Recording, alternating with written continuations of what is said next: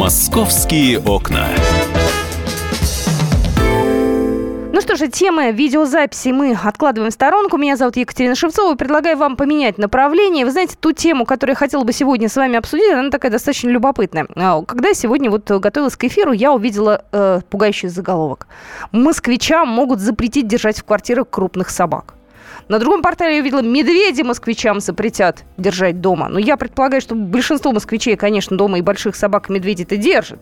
Вот. Но если не шутить, я не очень поняла, почему это, потому что мы вроде говорили, что будет у нас э, федеральный закон о животных, там немножко другое. И поэтому я позвонила э, человеку, который этой проблемой как раз занимается плотно. Зоя Михайловна Зота у нас на связи, депутат Московской городской думы. Зоя Михайловна, здравствуйте. Здравствуйте. У нас вся редакция встревожена насчет собак больших. Вы знаете, да. я, если честно сказать, я тоже в очень тревожном состоянии. Когда эту новость сегодня услышала, я подумала, кто же мог такое сказать? Приезжаю, оказывается, я. Поэтому я все-таки внесла бы поправки, уточнения, и вообще полностью опровергаю вот эту информацию о запрете содержания крупных собак в домах. Почему? Потому что мы в Москве разрабатываем сегодня законопроект о диких животных.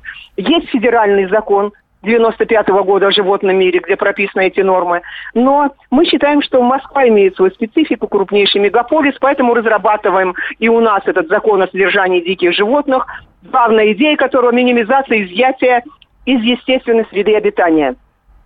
Одновременно москвичи вносят просьбы, предложения запретить содержать в многоквартирных домах, квартирах крупных хищных животных. Медведей, львов, тигров, э, ядовитых змей – и мы эту норму будем поддерживать, будем рассматривать законопроект, будем поддерживать и, возможно, предлагать ее внести к поправку в федеральный закон. Что касается домашних животных, к сожалению, закона о содержании домашних животных нет до сих пор.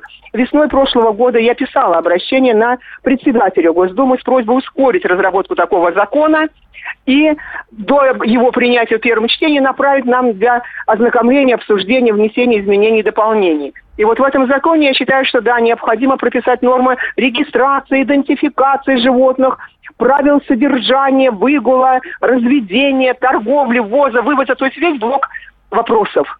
Поэтому речи о собаках крупных пород запрете вообще не шло.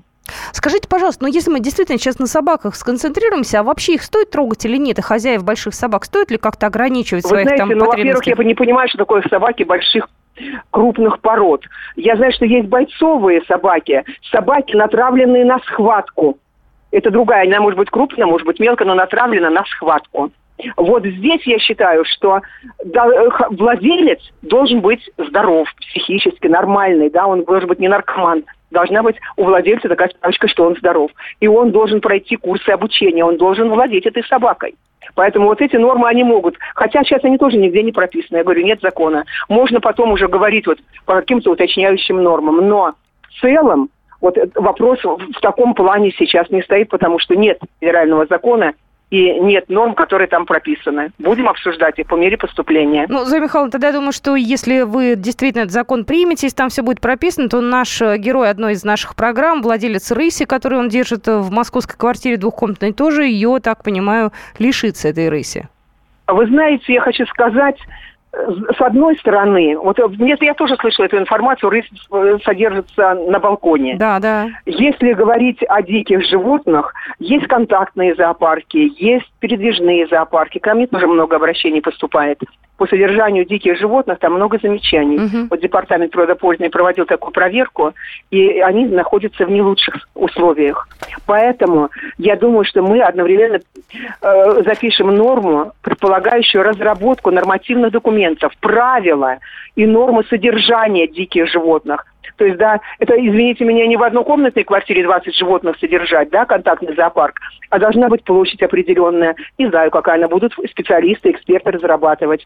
Оснащение вольера, температура, освещение, там, кормление, какой пищей, э, далее ветеринарный уход, ведь не просто и карантин, если животное заболело и так далее. То есть ряд вопросов, которые требуют тогда четко расписать, чтобы животное не испытывало вот этих, извините меня, условий ненадлежащего содержания.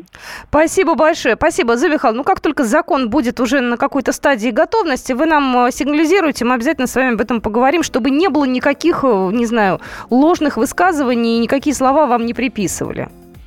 Зоя Михайловна Зота у нас была на связи, депутат Московской городской думы. Ну вот, э, проверку слухов мы сделали. Собак пока, слава богу, никто не трогает. Хотя, вы знаете, смотрю, коллеги э, с других э, порталов, да, и разные есть у нас московские сервисы. Так вот, там уж на полном серьезе обсуждают с экспертами, с кинологами то, что на самом деле не было сказано. Это забавно, конечно. Собак, ребят, никто не тронет.